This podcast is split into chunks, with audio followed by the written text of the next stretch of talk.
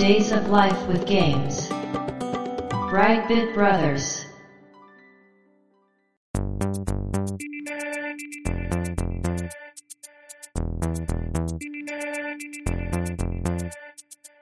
どうも、ワンピー川崎です。どうも、2P 長谷川です。この番組はかつてゲーム少年だった 1P 川崎と 2P 長谷川の二人がゲームにまつわる様々な話題で古きを訪ねて新しきを知る番組です。はい。ということで、ブライトビットブラザーズステージ187です。ありがとうございます。今回のテーマは、みんなで集まって遊んだゲームはい。ということで、お便り募集会ですね。まあ短い期間でしたけども、今回のテーマでお便りを募集したところですね。たくさんはい。お便りいただきましたので、うん。予定より早く募集を締め切ってしまいましたけれども、はい。いただいたお便りは全て紹介しようと思いますので、はい。はい、よろしくお願いしますと。よろしくお願いします。まず最初にですね、はい。今回のこのテーマね、うん。少し前にやりましたオンラインイベントの中でね、はい。こういうテーマ募集やろうと思ってるんです、みたいなね、話うんをしたんですけども、はい。実はその時にうん。聞いてくださってた方が、はい。今回のね、募集する前にお便りくれたんですよね。うん。うん。うん。コッシーさんがはい。メールフォームの方に一足早くお便りくださいまして、はい。まずはオープニングでね、そちらの方を紹介したいと思います。はい。こんにちは、コッシーです。以前、オンラインイベントフォースを振り返るの回で募集していた、ローカルで集まって遊んだゲームの思い出について投稿したいと思います。大人になってからは職場で PSP のモンハンが流行っていた頃でも、天の弱な自分はゲームは自分のペースで楽しみたいんだよね、なんて下に構えていたので、ローカルで集まって遊んだというと、小中学生の頃まで遡ります。よく友達の M 君の家に集まって、スーファミやプレステのゲームで遊んでいました。中でも印象的なのはスーパーゲームボーイです。スーパーゲームボーイならゲームボーイのソフトが1本あれば対戦ができました。中でも盛り上がったのはネットワールドヒーローズ2ジェットです。技と技がぶつかると相殺して、カッキーンと音がするたびに何が面白いのかゲラゲラ笑っていました。その後 M 君が持っているゲームボーイのロールプレイングゲームに自分のショーを作っていた S 君が、なんとおもむろにレベル上げを始めるではありませんか。当然のように巻き起こるブーイングならし、かし一向にやめようとしない S 君。そこで私たちは空いている痛恨を使い、スーパーゲームボーイの落書き機能で画面をぐちゃぐちゃにするという妨害行為に打って出るのです。別の日、部活帰りに僕らはとあるスーパーの中にあったゲームコーナーに立ち寄りました。そこには画廊伝説スペシャルが入っている筐体が1台置いてありました。持ち回りで交代しつつ、コンティニューしては少しずつ CPU 線を進めていったところ、三頭身のローレンス・ブラッドで詰まってしまいました。しかし、その停滞を打ち破ったのはあの S 君でした。キムでローレンスに見事勝利。その後ギースに敗退するも、後を引き継いだ自分が持ちキャラのビリーでギースとクラウザーを撃破。見事餓狼伝説スペシャルのエンディングを皆で見ることができました。部活の試合よりも一体感を感じた瞬間だったかもしれません。今でも覚えている良い思い出です。そんな和気あいあいと遊んでいたあの頃、今は家にいながら知らない人同士で遊べる便利な時代です。しかし、車に構えつつも心の奥底ではあの頃の無邪気で平和な一番楽しかった空間を求めているのかもしれません。皆さんもそうじゃないですか。それでは、といただきました。ありがとうございます。ありがとうございます。いやー、なんかこう、いろいろなね、思い出がうん。詰まっておりまして。はい。しかもね、奇遇ですが、うんワールドヒーローズの名前が そうですねね。たまたまですけうど、ん。前々回、前々前回。そうね。はい。しかもね、ゲームボーイのワールドヒーローズというね、はいはい結構はい。珍しいうん。タイトルですけど。まあでもこの、なんて言うんでしょうね、本当に楽しんでる姿が浮かんでくるというかね、うんうんうん。鮮明に記憶されてますね。そうですよねね。こういう思い出ってやっぱ覚えてますよね。うん。うん。格ゲーのうん。回し遊びって僕やったことないけど。。ああ、そううん。まあ、楽しいでしょうね、これ。う。うん。このあの、スーパーゲームボーイの落書き機能をね、うんうんうん。使って痛恨でこう画面に落書きするって、これ面白いですね。任天堂っぽいことやってますね。そうですね。こんな機能があるんですね。面白いですね、これ。う。うんん。まあでもこういう思い出こそがね、うん。今回の我々のテーマ そうですねを。すごく象徴してるなとうん。思いました。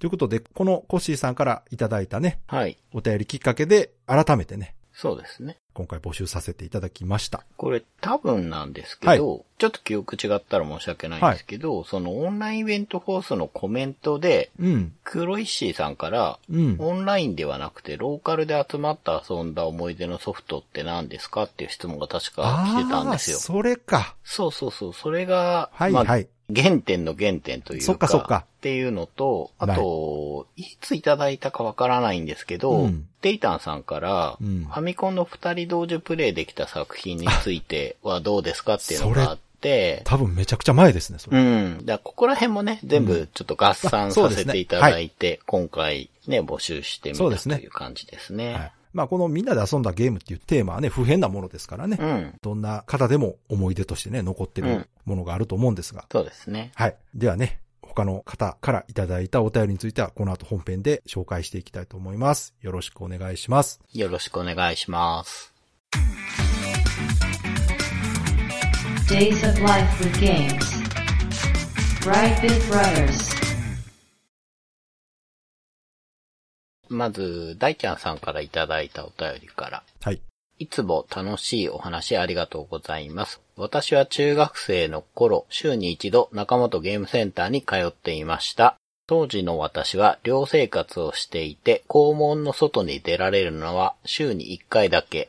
ゲームに飢えた私たちにとってゲームセンターは最高の場所でした。当時熱中したのはストリートファイター02。そして通っていたゲーセンにはコアモテの竜使いがいました。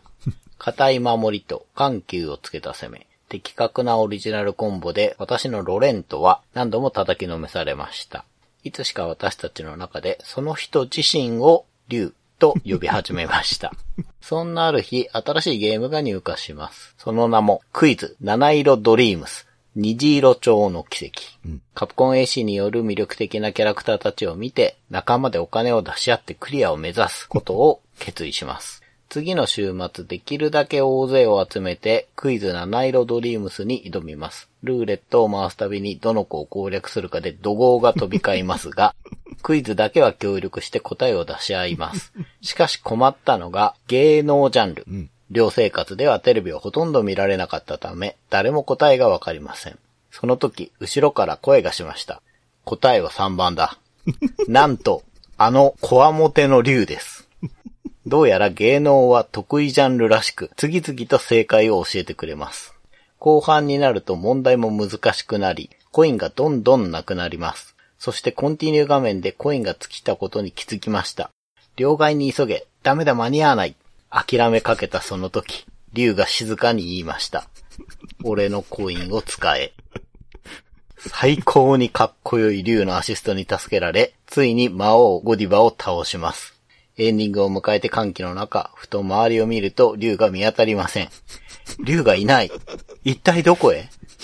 竜はスト02の対戦台にいました。すでに対戦中で、先ほどの礼を言っても言葉はありません。でも、心なしか、そのコアモテが少し柔らかくなったように見えました。といただきました。ありがとうございます。ありがとうございます。いや、本当にね、もうすっかり、はがき職人が板についてきた大ちゃんさんですけども。作家先生に。もうすごい。しかも、もう自ら、はい。ね、はい。また寮の、はいはいはいはい。寮生活時代のね、エピソード。今回は寮を飛び出していますが。そうですね。あ、そうか、これ寮出て遊びに行ってる時の話そうですすなんでね。ゲームセンうんター、週1回のお楽しみなわけですけど。いや、でもこの竜と言われる人はめちゃくちゃかっこいいですね。これ大学生ぐらいですかね。かなある程度、お金に余裕がありそうですもんね。。うん。ちょっと高校生で、俺のお金使っていいよは難しいからい、やいや、かっこいいですよ。最高にこかっこいい。のオチの流れ最高じゃないですか、これ。これだって、オチが、これ、スト2のエンディングと一緒。竜のエンディング竜がいないって。こ竜がれいない。大ちゃんさんが嘘ついてないとしたらすごい完成度の実話ですよ、これ。これ、竜、竜ですよ。このために竜ってつけたんやろっていうね。このオチ知らなかったら竜ってつけない。まあでもね、竜を使ってたんでしょうね。まあまあそうそう、竜使いですか。まあわからります大ちゃんさんのロレント使いっていうのもなんか、いいですね。私もね、ロレント使ってましたけど。はい。テクニカルなキャラ。でも多分ダイヤグラム低いと思あう。低いですよ。武器持ってるけど全然強くない、そうそう、一発一発があんま強くないんですそうよね。そうそうそう。うん、いやーいやー面白いですね。面白いですね。まさか、寮を飛び出してもこんなエピソードを持ってるっていうね。うんうんうん。恐ろしい人ですよ、大ちゃんさん、本当ですね。はい。ありがとうございます。はい、ありがとうございました。では続いて、盆栽忍者さんからいただきました。はい。高校生の頃、部活の先輩の親が旅行に行っているということで、同級生と先輩たち合わせて8人で泊まりに行って、徹夜でスーパーボンバーマン3大会をやることになったんですが、先輩の一人がもう一台スーパーファミコンを持ってきていて、ボンバーマンをプレイしている5人以外のメンバーで別室でエキサイトステージ95大会も同時に行われることになりました。どちらもすごく盛り上がったんですが、部屋を行ったり来たりしていたため、結局順位とかよくわからなくなってしまいました。それでもめちゃくちゃ楽しかったです。それ以外にもみんなでワイワイ夜ご飯を作ったり、恋バナなんかもして、本当にとてもいい思い出です。といただきました。ありがとうございます。ありがとうございます。いや、これもいい思い出ですうね。ん。うん。ご両親がね、出かけているお家に8人で泊まりに行くってもうこれめちゃくちゃ楽しいうん。ですよ、こんなん。最高です、最ね。高ですよね、これ。うんうん。しかも、え、スーパーファミコン2台も持ってきてるってもうこれだけでもテンション上がりますけどね、これ。想像しただけでもう、うわーってなってるの分かりますよね、これうね。ん。なるなる。ね、しかもちゃんとゲームだけじゃなくてね、みんなでご飯作ったりとかね、うん恋バナもしてって、もうほんと青春ですよね、これぞ。その、ね、うんいわゆる、まあ、リア充と言われる人たちとは違う形ではありますけど、はいはい、はい。もう非常にいい思い出ですし、うん充実した高校生活を送られてたんだなというのがね。うん。もう、このね、年頃に、うん夜みんなで一緒にいるだけで楽しい。そほんとそうれだけで楽しい。ねえもうゲームもあるし、ね、ご飯も一緒に作って。めちゃくちゃ楽しいですよ、これ。うん、わかる。ねえ。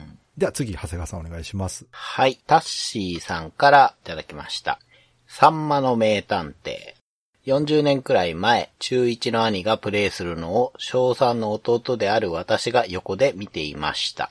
ボートレースの場面で横山やすしにいつも逃げ切られ、兄もコントローラーを投げるくらいゲームが行き詰まりました。兄がその頃、私学の中学に通っていたこともあり、普段は寮生活をしている沖縄県の同級生の友達 N 君が泊まりに来てくれました。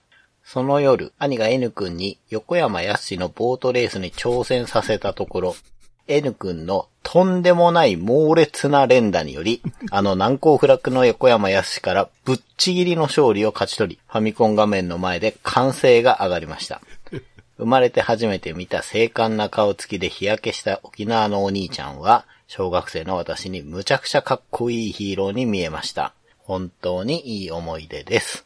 といただきました。ありがとうございます。ありがとうございます。これは、想像ができるな。いや、こちらも素敵な思い出ですねこ。れはね、うんかっこよく見えますよね。ね。うん。まあ、お兄ちゃんのね、うん横で弟として見てたというね、うんこのパターンもね、多いと思いますけうんどうん、またもやここでもね、さんまの名探偵ですが、はいはい。ボートレースで横山康師匠に勝てないと。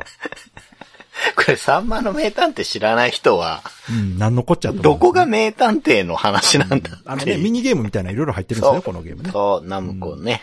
らしいね。いいミニゲームいっぱいですけど、うんそそううボートですね。で、まあ、勝てないと。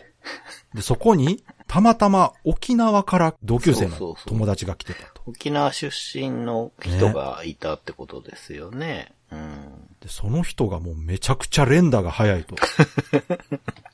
ぶっちぎりで勝ったって書いてますからね。難攻不落の横山康ってパワーワードだな。もうこれ、このシーンだけでなんか、サンマのメーターっていうの CM に使えそうなね。ああ、ほんと。うーん。いやー、でも、いい思い出ですね、ほんと。ねあの。先ほどの大ちゃんさんのね、ゲームセンターにいた謎の人、リュウと同じくね。はいはいはいはい。ちょっと年上のはい。ゲームの上手い人ってね、うん。いますよね、なんかね、ゲームセンターとかでもねう。ん、いますね。かっこよく見えるんですよ、これ。見えますねう。。うんん。いや、素敵な思い出ですね。うん。いや、本当いいですね。もう、容易に想像できますもんね。できますね。できます。こういう思い出はないにしても、シシチュエーションとしては、こう何かしらね、自分と近いものありますもんね。みんなで集まって遊んでるシーンっていうのはね。はい。うんこれは面白いなうん。はい。では続いて、セミヤマさんからいただきました。みんなで集まって遊んだゲームの思い出ということで、真っ先に浮かんだのが武士道ブレードでした。基本システムは格闘ゲームですが、キャラクターがそれぞれ刀を持っているということで、体力ゲージがなく、急所に一撃を入れられれば、即座に相手を倒すことができるという斬新なゲームでした。このゲームの隠しキャラに、バカ殿風のキャラがおり、条件を満たすと対戦でも使うことができました。このキャラで同キャラ対戦をした場合、大虎丸、大ホラ丸という別名のキャラとなり、セリフも微妙に変わりました。絶命時にはそれぞれの、やられたのじゃ、死んだでおじゃるというセリフを口にしていました。中高生だった当時、弟や友人たちと集まってバカ殿同キャラ対戦に興じた記憶があります。中高生特有の秋っぽさでバカ殿に夢中になったのは1日だけでしたが、20年以上経った今でも、その屈託のない笑いを共有した時間は記憶に刻まれています。といただきました。ありがとうございます。ありがとうございます。いや、このね、みんなで集まったゲームの思い出で真っ先にこの武士道ブレードが浮かぶというのがう、んうん。なかなか特殊な思い出だなとか思うんですが、はい。確かにこのゲーム、非常に対戦すると盛り上がるんですよ。うん、緊張感すごいですからね。はい。これ私も好きなゲームの一つなんですけど、うんうん言われてるみたいに体力ゲージがなくて、はい。体力ゲージのない武器格闘ゲームなわけですよ。うんう。んじゃあどうするんだっていうとね、うん。チクチクやってても相手倒れないんですよね。うん。うん。でも、なんかのタイミングでこう一発ザクッと入ると、うん。勝ちとかなるんですよ。そう。で、これが、まあ、ちゃんと一応理由があってそうなってるんですけど、うん。まあ、それがわからないで遊んでるとね、うん。うん。あの、あんまり面白さは理解できないんですけど、はい。これがね、分かってくるとね、めちゃくちゃ面白いんですよ、このゲーム。うん。で、まあ、このバカ殿のキャラってなんとなくいたかなって感じでね、はっきり覚えてないんですけど、はい。ただこの同キャラ対戦した時に名前変わるっていうのはありましたね。他のキャラでも。うん。結構凝っててね。うん。うん。同キャラだけどちょっとこうバリ替えみたいなね、感じで別キャラになってる、偽物っぽいキャラになってたりとかするんですけど。うん。うん。でね、まあこのセリフを真似したりとかね。はい。はい。しますね。で、これだけ盛り上がってるから、はいめっちゃ遊んでたんかなと思ったら、1日だけってね。わかるわかる。しかもその1日だけの思い出を20年経った今でも覚えてるというのはよっぽど楽しかったんですね。うーん。すごく、こう、癖のある、なんていうか思い出なんでしょうねう。んうんうんうん。上書きしづらいというか。そうですね。もうなんか鮮明に覚えてるんでしょうね、やっぱね。ですね。まあでも、本当対戦ゲームはね、武士道ブレードにねうん、関わらず、ん結構みんなでね、そうそうやった思い出がある人は多いかなって。僕も高校の時本当ストツ黎明期、本当まだみんな知らない頃おうほう。知らないっていうのはその攻略が出回る前ああ、はいはい。に部活のみんなでトーナメント表を作って、ああ、いいですね。第3回ぐらいまでやったんですけど、うんもうよく覚えてますね。今ってね、その、うん e スポーツとかで格闘ゲーム。遊んでたりとか、あとはそのゲーム実況でもね、格闘ゲームやったりしてますけど、はい。やっぱり観戦にも向いてるんですよね。そうですね。うんそうそうそうそう。格闘技を見てるのと同じですから。そういやね、しーかも、そうなんですよ。ね、見てる方もね、次やらしてとかね、うん。自分が参加できるっていうね。そう。で僕やった時は本当に最初だったから、うんうん。間違えるっていうものが発明されたんですよね。生まれたんですね、自然に。そうそうそうそう、うんわかるあれはどうしたらいいんだ？あいつが最強だが第1回で、はい。第2回の時に、うん。打たせて落とす龍剣が強いってことが分か素ったり、晴らしい。うん。実はダルシムはがい飛び道具の下すり抜けてうん当てられるとか、そういうことがだんだん分かって、いや、まあ、素晴らしいですね。うん、まあ何どうやっても僕のブランカ勝てないキャラだってことも分かったんですけど、まあでもそのあたりのこう遊んでて分かってくるようになるというところもね、多分作り手側の意図通りだと思うんですよね。そう、そうなんですよね。うんで今も格ゲーはあるけど、うんそれもう完成しちゃったじゃないですか。そうですね。僕らは本当運よく、うん未完成の時から手つけられたかうんら、。そうそう。そういうとこに立ち会えたのはね、うんちょっと良かったなと本当にね初めてのジャンルというかね。そうそうそうそうそう。まあそれこそ最初は本当に波動拳なんか出ないですからね。出ない出ない。だから本当に立ったままスクリュー出す人間を見た時に度肝抜かれましたよ。うんね、ため攻撃っていうのもよく分からへんしね。うん。うん。ね。面白かったですね。まあでも、最近は、うん。我々が遊んでた頃の格闘ゲームを知らないで。最近知ったっていう若者たちが遊んでる感覚は近いんじゃない？それに。ああ、そうですかね。まあでも事前情報が多いか。YouTube とかでもいろんなもうね、攻略方法とか、キャラの使い方教えてくれますもんね。遊ぶ前に動画見ちゃうと思うんですよね。まあね、それで楽しめるそう。ならいいんですけどね、うん別にね、そう。それでも全然いいんですよ。楽しければね。まあ、それでもやっぱりこう、我々がね、当時、うんみんなで格闘ゲーム遊んでた思い出ってやっぱり覚えてますもんね。覚えてますよ。覚えてる。うん。まあ、なのでこの、セミヤマさんのね、はい。この記憶に残ってる。多分10年後もまだ覚えてるんでしょうね、これね。うん、わかる。武士道グレード。僕の友達も似たようなことやってました。うんなんか一部でハマってる奴らがいましたね。いや、これぜひね、当時のメンバー集めてまたもう一回遊ぼうぜってね、なったらすごいドラマチックなんですけどね。もう多分他の人、え、そんなことしてたっけって言うかもしれないですよね。あり得る。ね。うん。はい。そういう記憶のね、こう、うんうん重さの違いってありますからね。あります、あります。ね。じゃあ次、長谷川さんお願いします。はい。脳筋さんからいただきました。ガングリフォン2、ロボットゲーム。バーチャロンと比べ、重厚な操作感ですが、それが二重丸。BGM やナレーション、舞台設定も相まって雰囲気がすごく刺さったゲームです。そんな一人用も素晴らしいゲームなのですが、なんとセガサターン2つとモニター2つを準備してケーブルで繋ぐだけで対戦、協力モードが遊べます。当時監獄寮にいたため、この環境、かっこ違法を整えて友人たちと遊ぶのが何よりの娯楽でした。といただきました。ありがとうございまあす。りがとうございます。はい。どうですか？衝撃のお便りですよね。そうですね。まあそこをまず触れましょうか、じゃあ。はい。えこちらにも監獄寮出身のリスナーの方がいらっしゃいました。何ですか？うちの番組はい、や、というかね、まず、まず言っときますけど、監獄寮っていう言葉はないですよ。ない、ないですね。ない、ないというか生まれたんですけど。これ自然発生しただけなので、はい、はい。まあだから寮生活されてたという。そうですね。まあ厳しかったんでしょねそうれは。だって寮生活の学生にゲームなんか与えるわけないじゃないですか、そんな。まあね。勉強しなくなりますよ。そうそう、そらそいやでもそこにセガサターンとモニター2つ揃えるっていうのがいかに至難の技かというね。う。これ、いや、こう、すごく文章好きで、はい。まずあの、バーチャロンと比べて、はい重厚な操作感ですが、それが二重丸って、うん。これファミ通レビューみたいですよね。あ、そういうこと、そこね。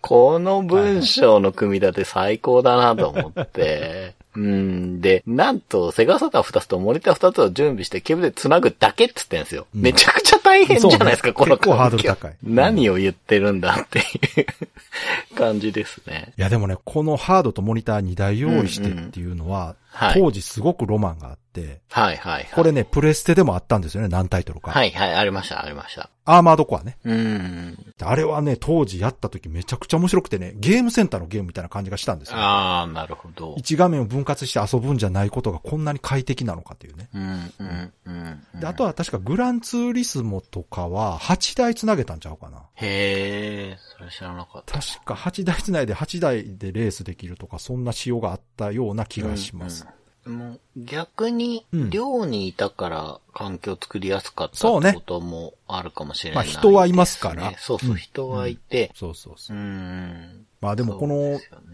おそらくガングリフォン2がこのうん。本体とモニターを揃えればこういうことができるというのは決してメインの売りじゃないじゃないですか。そうですね。あくまでもこういうことができるように作ってあるっていうことなんですけど、うんうんこれがね、私すごく好きで、はい。こういうことするのにどれぐらいのコストかかるかわからないですけど、うんうんうん大したことないのであれば、うんうん。こういう仕様って入ってるとすごいいいなと思うんですよね。ああ、なるほど。ほとんどの人が多分やったことないと思うんですよ。ああ、わかります。いや、環境を整えるのが大変だから。でも、それができるように作ってあるというとこね。はい。ここがその作り手側のうん。遊び心とか、ものを作ることに対してのね、本気度というかねそういうのが伺えてすごく素敵だなと思って。そうですねう。んこれは、もしかしたら、その開発の人たちっていうのは、うん。開発会社の環境だったら、この状態はすぐ作り出せるじゃないですか。うん。だからね、そうですね。これは絶対面白いから、うんやる人がね、10人に1人だとしても、これは入れとこうっていうね、感じでやってたのかもしれないそうでですすし。まあでも渋いですね、ガングリフォン。いや、かっこいい。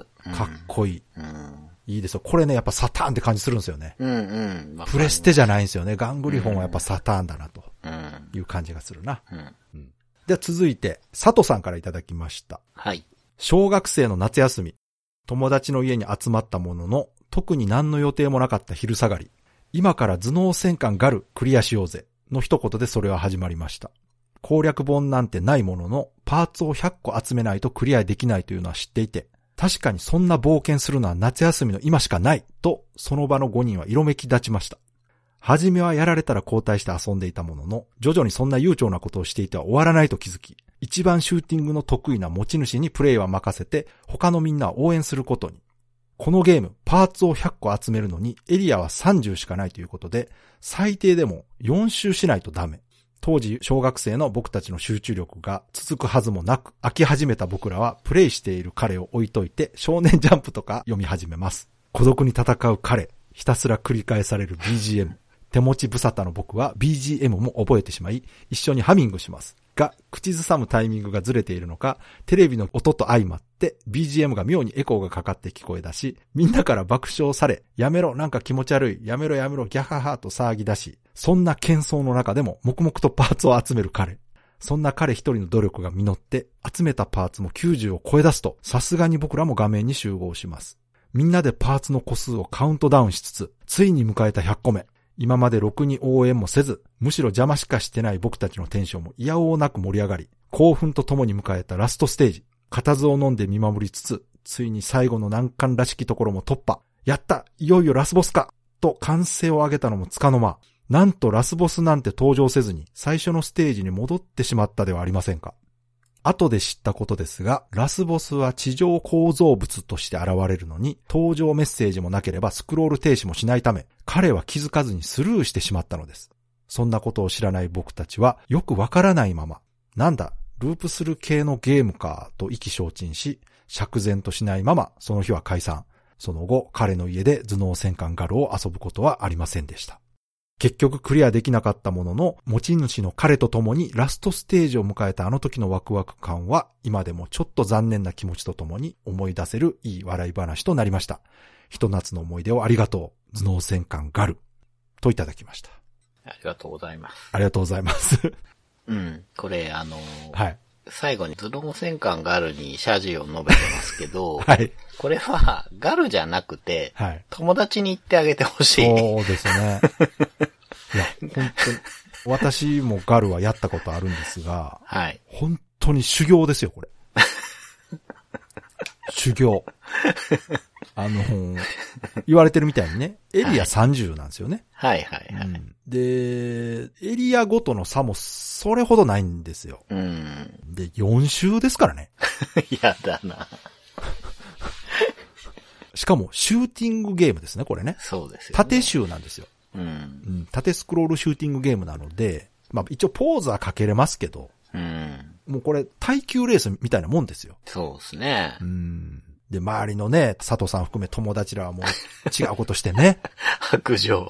ねでも後半になってきたら乗っかってくるっていう、こうなんか現代のね、こうなんか SNS とかインターネットでよく見る、ね、頑張る過程はすっ飛ばしてね、はいはいはい。成功しだした頃にね、こうみんな盛り上がってきて、いう、こうね、人のダメなとこ出てますね、これね。うん。いや、でもいい思い出ですね、これも。いや、でも無情だなその、地上物として現れるって、これはですね、やっぱゲームデザインというかう、んうん。もうちょっとね、うん。もうババーンとね、そうそうそもう背景真っ黒になってもうでかいボス出てくるぐらいでええやなう。いかと。ねえ。うん。もう、ほんとね、なんだろどこまでストイックやねんと思いますよ、これ。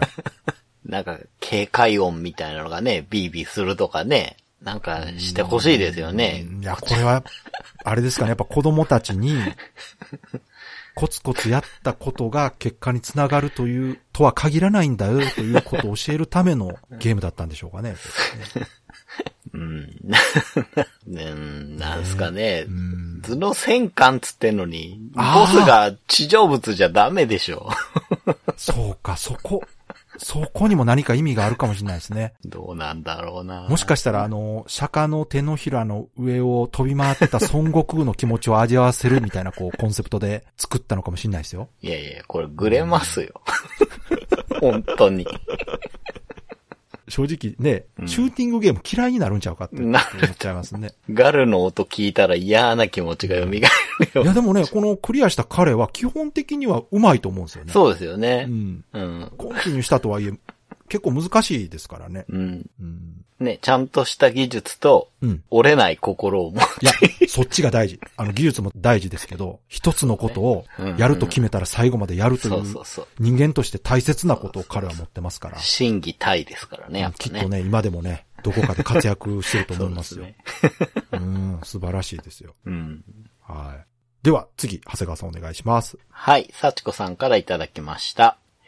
大勢いるとは思いますが、一番に思い出すのは、モンスターハンターポータブル2、2G ですね。うん当時、仕事が炎上真っ只中だったので、現場から近い同期社員の家に毎日のように泊まり込み、複数人で夜通しプレイしていました。若い時だからこそできた荒技ですね。うんあと、こちらはややマイナーですが、うんパワーストーン2も同等か、それ以上に印象に残っています。うん。友人の家にドリキャスごと持って行き、4人で乱闘していました。モンハンに比べるとわずかな時間しか共有していませんが、今でもスマブラを超えるゲームとして私の心に焼き付いています。やり込んでいたわけではないのでバランス調整が良かったかどうかまでは覚えていませんが、おそらく大味な出来だったと思います。ステージ移動、ギミック搭載、アイテムあり、変身ありと、スマブラと思いっきり被っているため、続編はありえないのが残念ですね。もしお二人がプレイ済みでしたらいつか取り上げていただきたい作品ですね。といただきました。ありがとうございますあ。りがとうございます。これね、モンスターハンターポータブルセカンドですね。あ、そっか。うん。うん、うん。なんかあの、2の後に ND ってついてたんで、そうだそうだ。そうそう。セカンド、セカンド G っていうね。はいで、これたまたまかもしれないですけど、はい。幸子さんは2が好きなんですかね。うん。パワーストーンも2ですね。うん。まあまあタイミングなんだと思うんですけど、僕も、やっぱ 2G? まあ、うんそうか、セカンド G か。つ なんか、うちだと通称あそう 2G で呼んでましたけど、かなりやりましたね。本当にいっぱいやった。私はね、サードが一番やったかな。ああ、うん。まあ、モンハンはね、もう本当にうん、我々世代だったとしても結構最近遊んだみたいな感覚で。思い出せるとは思うんですけど。このね、特筆すべきはですね、やっぱり、パワーストーンの2ですよ。そうですねこ。れ一作目は私も2結構遊んでるというのは、うん。まあそうか、ドリキャスで遊べるようになったからか。あ、そうか、そうか。そうかそうか。私はね、パワーストーンはゲームセンターで遊んでたんですよ。僕もです。だから、これは家庭用で遊べるから遊んだ人結構いるのかな？もしかしたら。2って、うん。キャラは覚えてるんですよ。あの、ガンマンみたいのとか海賊みたいなのとかですよね。いや、パワーストーンはね、ほんと見た目はすごい可愛い。キャラもよくできてるし。そうなんですよ、ね。キャラデザもいいしね、ゲームシステムもね、面白かったんですけど、うんまあ、あの、幸子さん言われてるみたいに、うん。はっきり覚えてないけど、大味な出来だったと思いますという、この印象はうん。正しいです。僕もね、はっきり覚えてないんですけど、はい大味だったことは覚えてます。でも、これは、おそらく、開発者の意図通りだと思います。そう。仕組み的にこうなっちゃうんだと思うんですよね。他のカプコンの格ゲーみたいな、こう、絶妙なバランスというところは多分目指してなかったと思う。うん。このゲームは。うんうんうん。まあ、だからこそ、そういう、ストリートファイターとかの対戦格闘ゲームの延長として遊んだプレイヤーからすると、うんうん。あんまり評判良くなかったんですよね、当時。わかる。いや、うん期待してたんですよね。そうそうそうすごく。うん。画面の見た目はもう抜群ですよ。だし、うんなんかこう、本当にカプコンが新しいものをうんうん作ってるなーっていう感じが僕はしてて、うんで、ゲームセンターにあったからやってみたんですけど、うやっぱりあの視点がね、うんどうしても自分のキャラが邪魔だし、そうですね。かといってね、そこどうしようもないから、うん。で、まあ、言われてるみたいに、その、いろんな要素が、スマブラと似てると。うんうんうんうん。まあ、スマブラと似てるから、続編がありえないってことはないと思うんですけど、そうですね。スマブラみたいなゲームね、もっとスマブラに似てるゲームたくさんあるんで、それに比べたら、パワーストーン全然スマブラじゃないですから。やっぱり、うん。スマブラがうんちゃんと遊べるのは、うん視点が横だからですよね。そうね。どうしても距離の把握とかできないんですよね。奥行きってね、3D ゲームのもう苦手なとこなんですよね。そうそうそう。わかんないんですよね。そう、だからう、ん一人用だったらまだいいんですけど、うんその多人数対戦だと、うん。まあ、競技性がどうしても担保できないじゃないですか、あの視点って。そうなるとやっぱり、わちゃわちゃゲームにせざるを得ないって感じなんじゃないですかね。まあ、私の中で、パワーストーン遊んだ時の印象は、うーん。筋肉マン、マッスルタッグマッチのイメージ。あの、すごい戻りますね、時あ代が。うのね、ーん。パワーストーン取った人が勝つんですよ。ああ、それはそう。はいそれはそう。だからもう筋肉マン思い出して、あそ、うミート君の玉取ったら勝ちやな。あの感じなるほど、納得。そうそう。そうそうそう。あの、なんかね、サイヤ人みたいになるやついましたもんね。でもね、これ、私はアーケードで遊んでたからよりそう感じたんですけど、うんうん家でみんなで遊ぶならめっちゃ面白いと思いますよ。確かに。うんそうですね。家庭用そですね、このゲーム、ね。ゲーセンよりね、家庭用で入るゲーム、これ。そっちの方が向いそう。てます100円入れてね、ボロ負けしたらね、きついんですよ。そうなんですよ。その、なんていうかな。慣れるまでが多分すごい時間のかかるゲームだから、うんアーケード向けでは確かになかったけど。ねうん。でもは、よく覚えてます。Days of Life with Games. Brightbit Brothers. じゃあ次はい。ですけども、次ね、短いのとあのテーマが同じなので、はい。まとめて紹介させていただきます。はい。まず、うん。猫背さんからいただきました。小学生の時にお年玉を全額はたいて、PC エンジンのマルチタップとコントローラー4個を買って、ボンバーマンを友達と一日中やったのは最高の思い出です。はい。といただいたのと、うんもう一方、山下ベーカリーさんから、ボンバーマン、かっこ PC エンジンといただきました。猫背さんと山下ベーカリーさん、ありがとうございますあ。りがとうございます。まとめて紹介させていただきましたけれども、はい。私はこれはもう予想してました。うんうん。みんなで遊んだゲームと言ったら必ず、うん。ボンバーマン PC エンジン版が来るだろうと。うんうん来ないわけがないとうん。うん。いうぐらい、やはり複数人数でね、ボンバーマン遊べるという、この楽しさを初めて体感したら、うんうん。うんずっと遊びますからね。ね。この猫背さんが一日中やった。そしてそれが最高の思い出だと。うん。もうこれ私、同感ですね。私はね、うんボンバーマンの頃は、もう高校生だったんですよ。はい。で、高校の時の友達の家にね、学校の帰りに、家帰らず、うんうん。友達のとこ直接集まってずっと遊んでましたね。ああ。晩ご飯までずっと遊んでた。まあでも、ね、そういう方多かったかなと思うんですけど、僕ね、うん。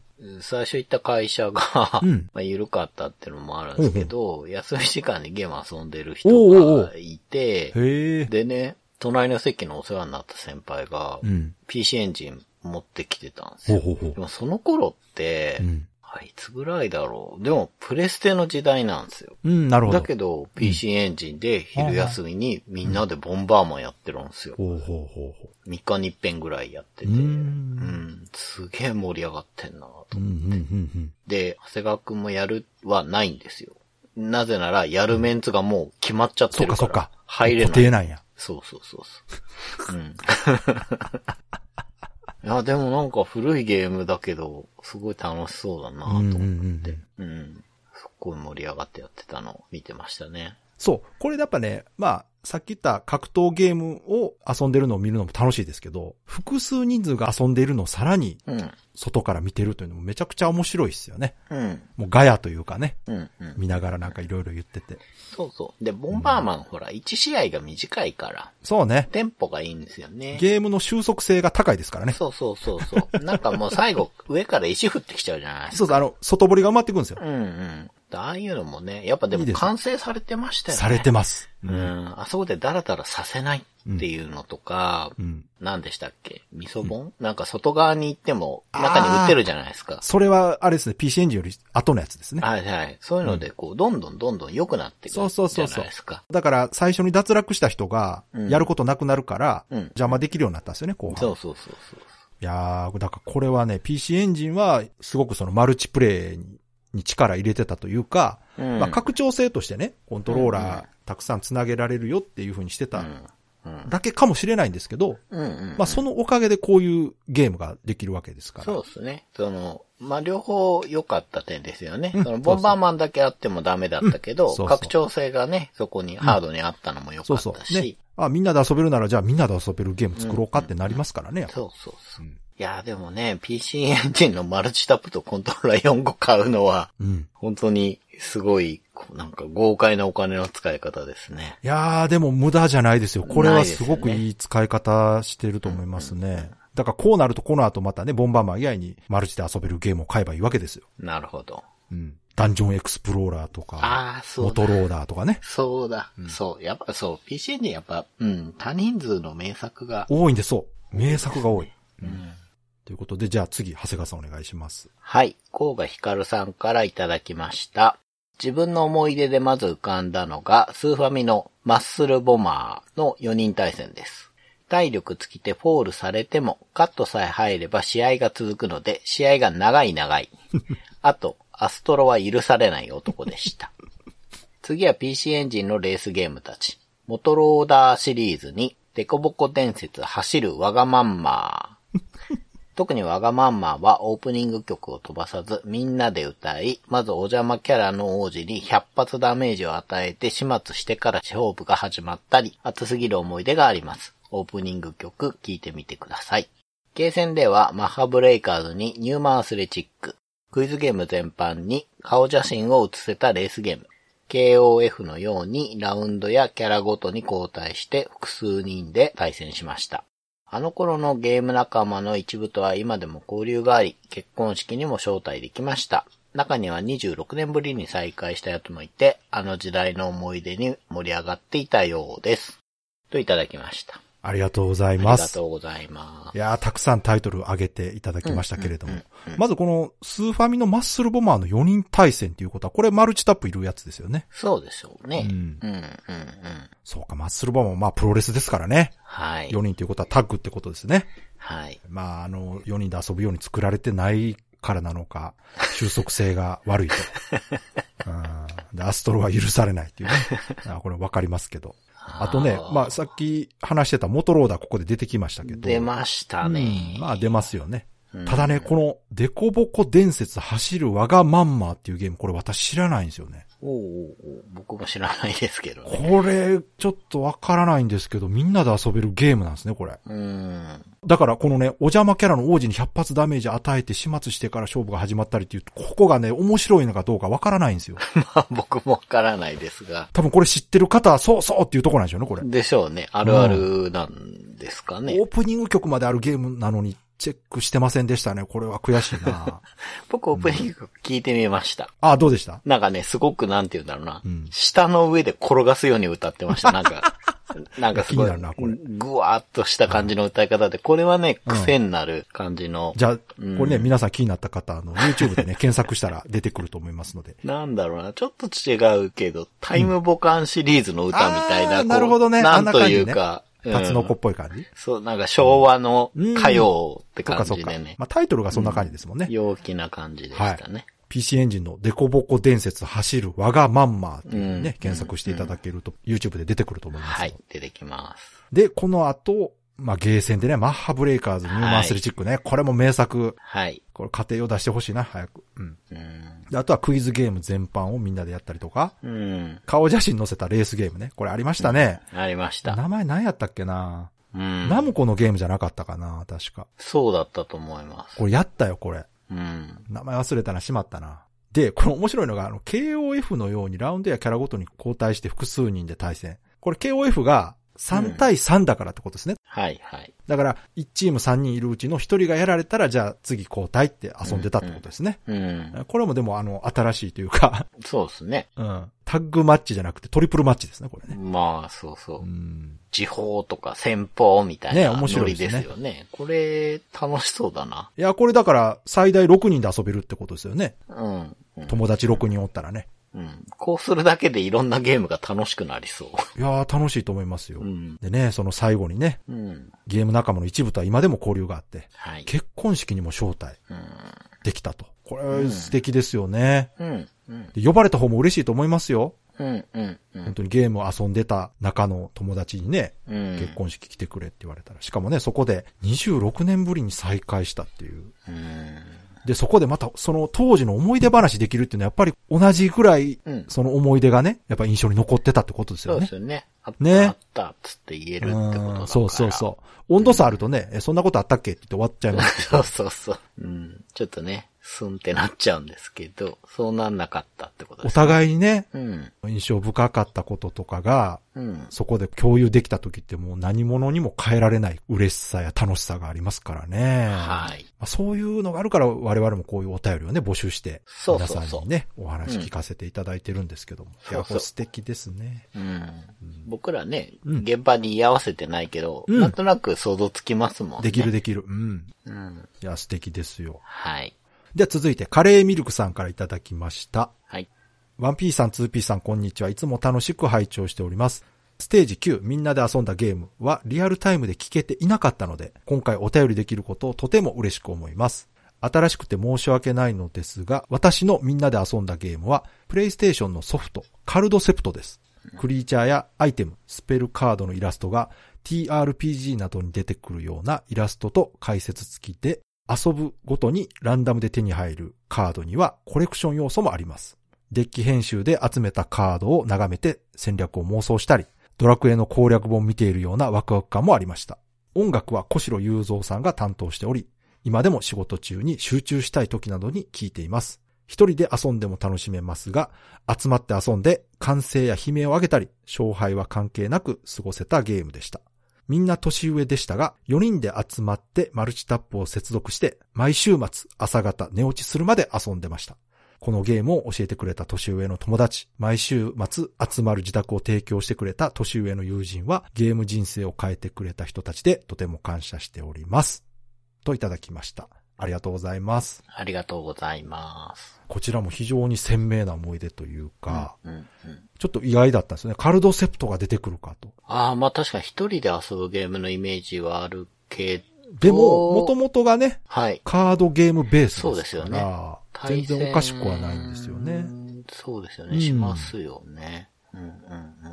いや、でも人気のあるタイトルですよね、カいや、あります。カルドセプトは非常に人気高いですね。うーん。まあ、それだけに続編出た時にいろいろ話題にはなってますけどねうんそうそうそ。出来が悪いだろうなんだろう、ね うん。うん。まあ、これもね、その遊んでる姿が浮かぶというか、うん。その年上のうん。友達と遊んで、うん。寝落ちするまで遊んでたっていう、これは結構あれですかね、その、学生時代よりは上かな、うん明け方ってことは大学生ぐらいとかかな。そうかもしれないですね。それか、まあ、社会人になった頃とかね、そういう感じしますけどね。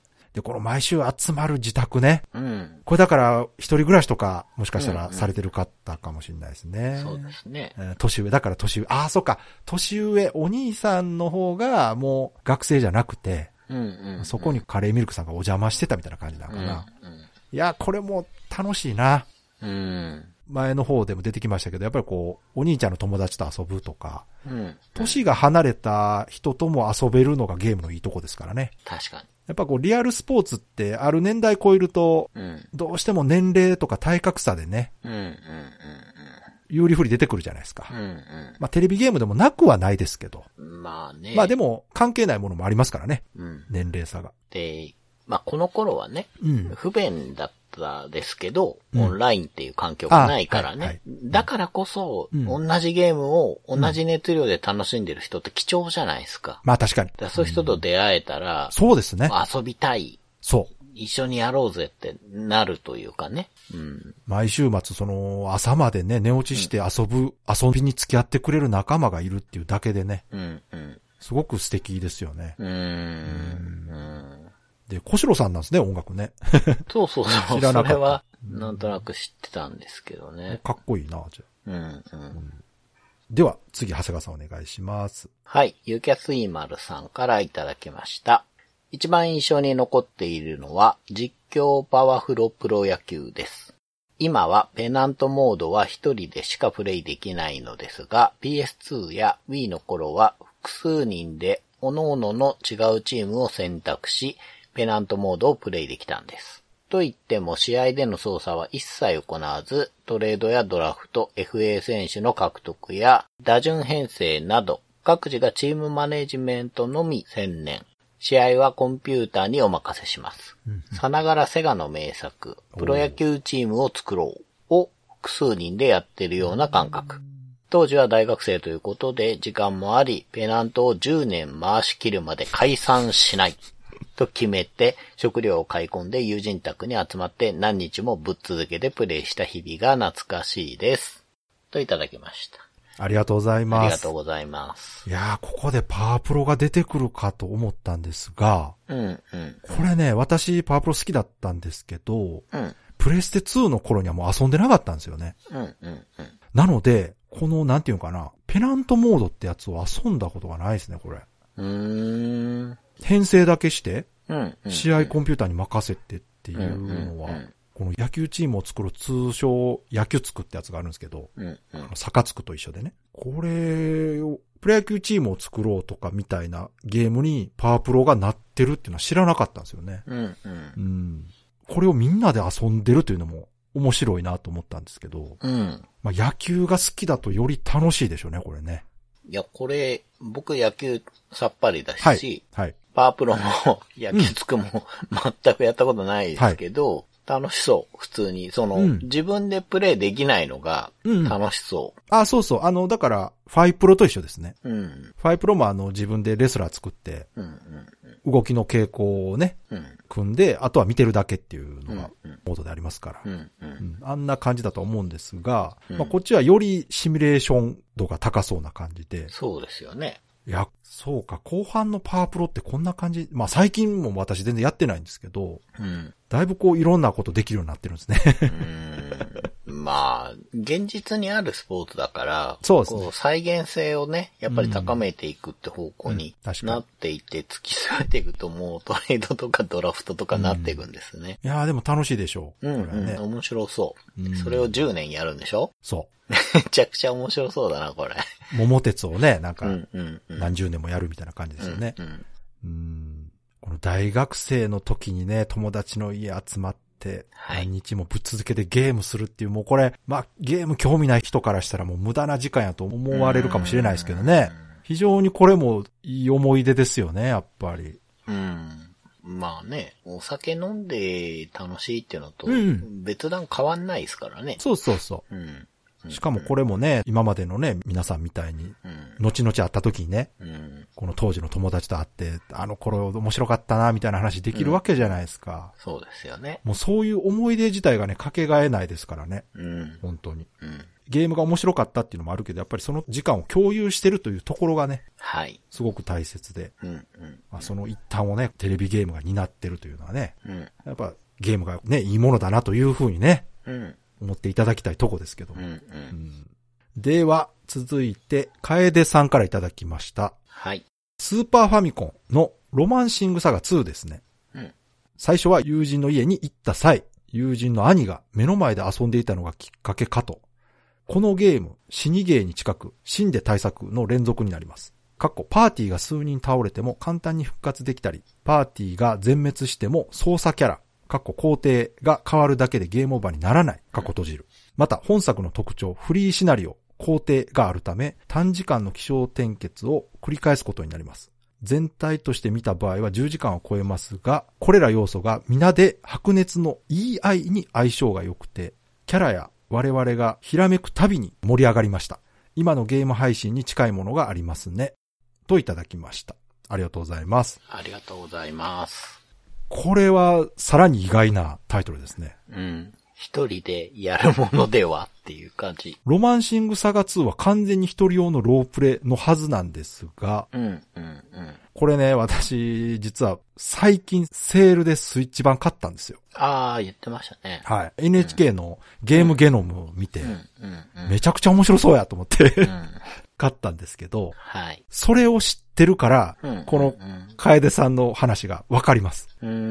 おそらく、このサガってすごくこう、物語が変化するゲームなんですね。うん、うん、うん、うん。だから、それをまあ、見守っている周りの人も楽しく見れるゲームってことですよね、これ。うんうん。おそらくなるほどね。うん。その短時間の間に気象転結繰り返すっていうところが、周りで見てる人もドラマチックに感じられるということですから、うん。まあ、ただ全体として見たら10時間超えるけどっていううん。ことなんで、まあ、その、それにどれぐらい付き合ってくれるかとはいうのは、まあ別として、まあ当時のね、我々のファミコンとかスーファミ遊んでた頃なんて、どんなゲームでもみんなで遊んでましたからね。そうです、まあ、ドラクエも遊んでましたから。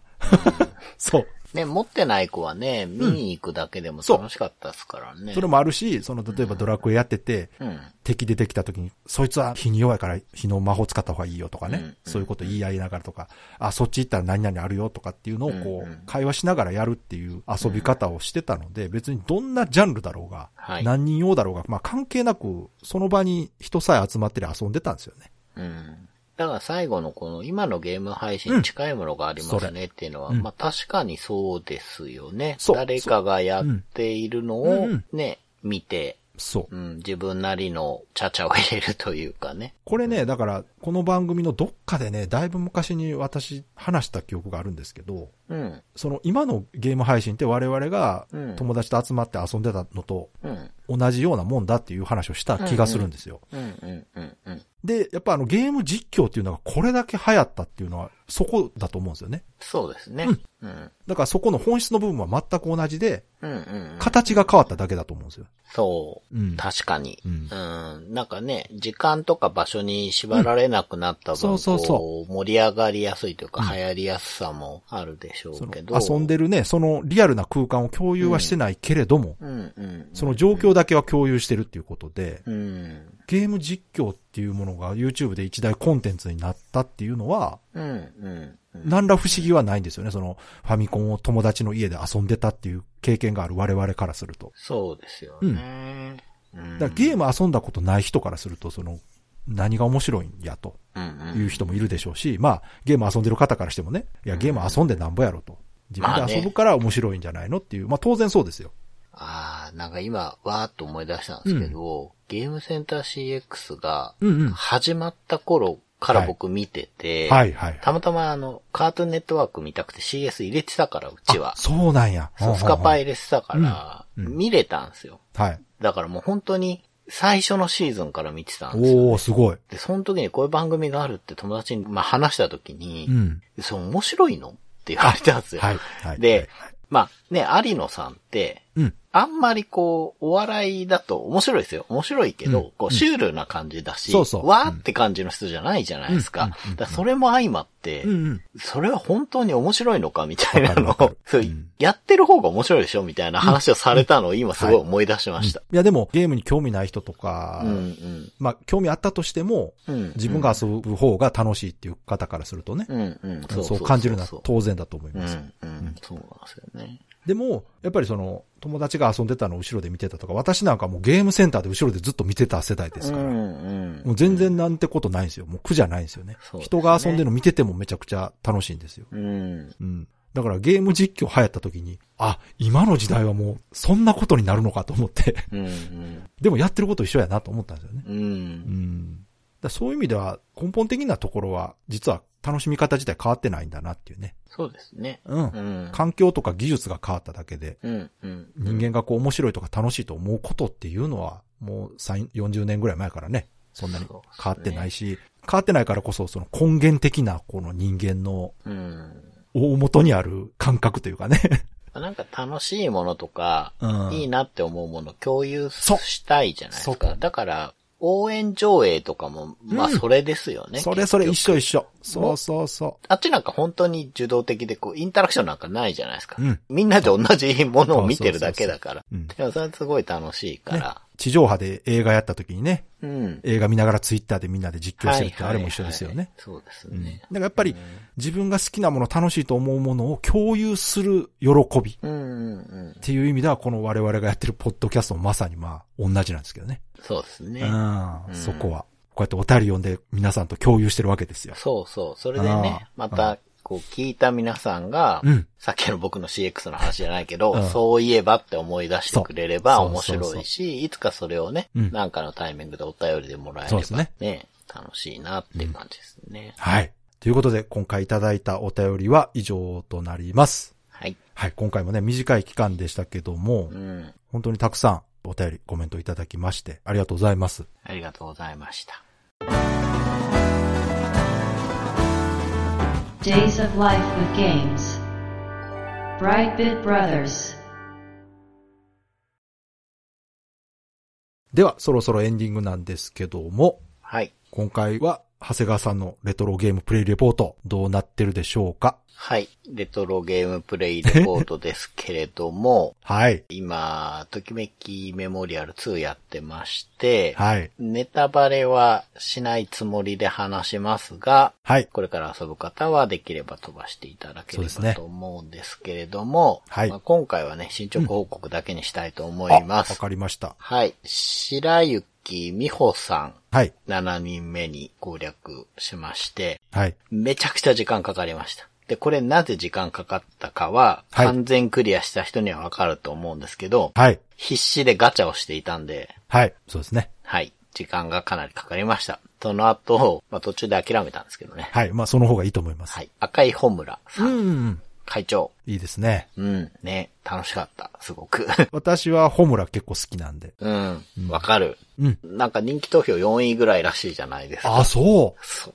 そうか、結構高いな。そうまあまあ、なんですよ。一緒に行って楽しいですからね。そうそう、わかる、うんクリアしてみてわかりました。でしょ？わかるでしょ、うん、まあこれは楽しいよねっていう、もう、いいやつなんですよ、あいつね。最後までうん、ホムラのまんま終わるのが、すそうごい良かったです。まあまあ、そうね、そう。あんまり言うとネタバレになるからだけど、そそううそう。うん。うん。最後すごく良かった。本当に良かった。ですよねはい。で、その次の人ですけど、はい。さん。ああ、はいはい。はい。うん。でした。隠しキャラですね。はい。はい。で、今攻略しようとしてるのが、うん。桜楓子さん。おお。一度失敗したんで、はいはいはい。今度こそと思って。野球部マネージャーでしたっけ？そまあ、あの、1で言うとこのもう完全に虹野さんポジションなんですけど、虹野さんとは全然違うキャラね。う。なるほど。うん。で、うん。なんかね、僕ね、4もすごい遊びましたけど、はい。なんか野球部に入りたくない病があるんですわかる。なんかわかんないけど、やりたくないですけど、わかるわかる。でもまあ、野球部マネージャーだからう、ん。入ったんですよ。はい。まあ、仲良くなるにはね、一番近道ですから。そうそう、手っ取り早いし、一回失敗してるから、今回はもう失敗できないので、うん。近くにいた方がいいだろうということで今野球部なんですけどいいじゃ、ないですか。うん。呼び名をね、はい。マネージャーってできるじゃないですか。できますね。あれいいですね。あの、ホム、ホムですか？ホムラの時も うん、会長って呼ぶじゃないですか。はいはい。あれなんかいいっすね。いいですね。う。うんん。いい。名前にちゃんをつけるとか、さんをつけるとか、うん。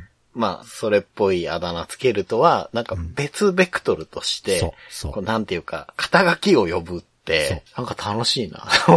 あれもね、そう、あれ説明したかな、ときメモ2の時に。うん女の子の呼び方変えられるっていうね。そうそう。で、しかもそれも好感度によって反応が違うんですよ。そう、すっげえ怒る人とかいますよね。そうです。でも仲良くなったら許してくれる子とかいるんで、そう、そうこのあたりの作り込みもすごいですよ。うん。本当に。っていうか、え、これは良くてあれで怒んの？みたいな感じとかが。そういうとこにもキャラ性がねちゃんとそうそう、面白いですよね。うん。はい。という感じなんですけど、はいうんまあ、ベスト3は変わらないですね。なるほどまあ光はもう、可愛い。もうずっと可愛い。まあ、それはそうでしょう。うん。天候システムいらないなって思ってたんですけど、うん雪の日にうん傘を差してる光を見たら、はい天候システムは必要だなって思いましたね。でしょ めっちゃ可愛い。ね。なんだろう？なんか傘差してる絵みんな可愛いんだよいや、なあれはね、デザインが素晴らしいんですよ。でもなんか絶対力入れて描いてますよね。いや、当たり前ですよ、そんなの。傘ねどの、どれも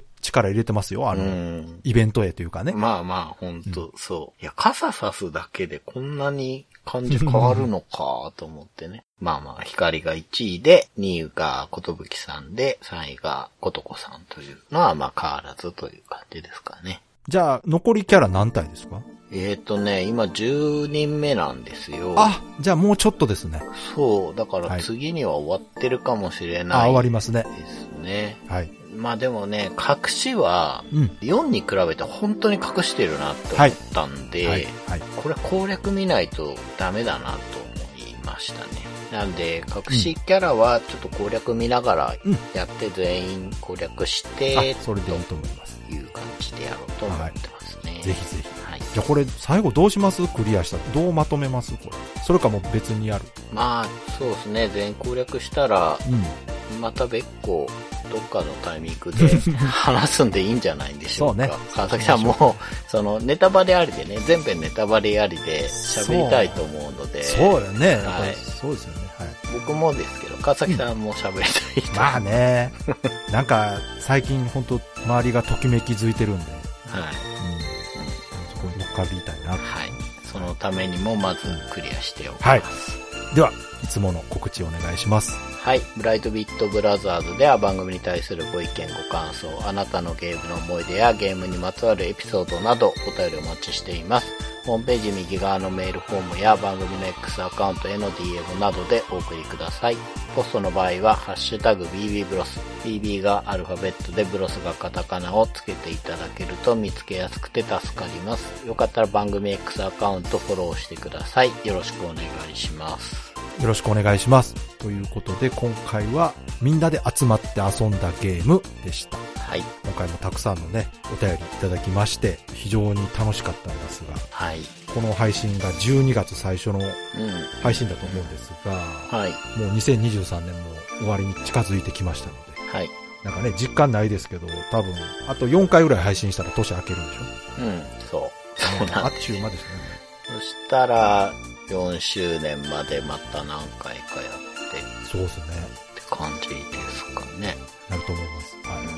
ん。だからまあ、ときメモ会も30周年になんかね、ああ、そうそうそう。合わせてできたらね。びっくりした。僕らの30周年じゃないですよね。ときメモの方ね。そうそうそう。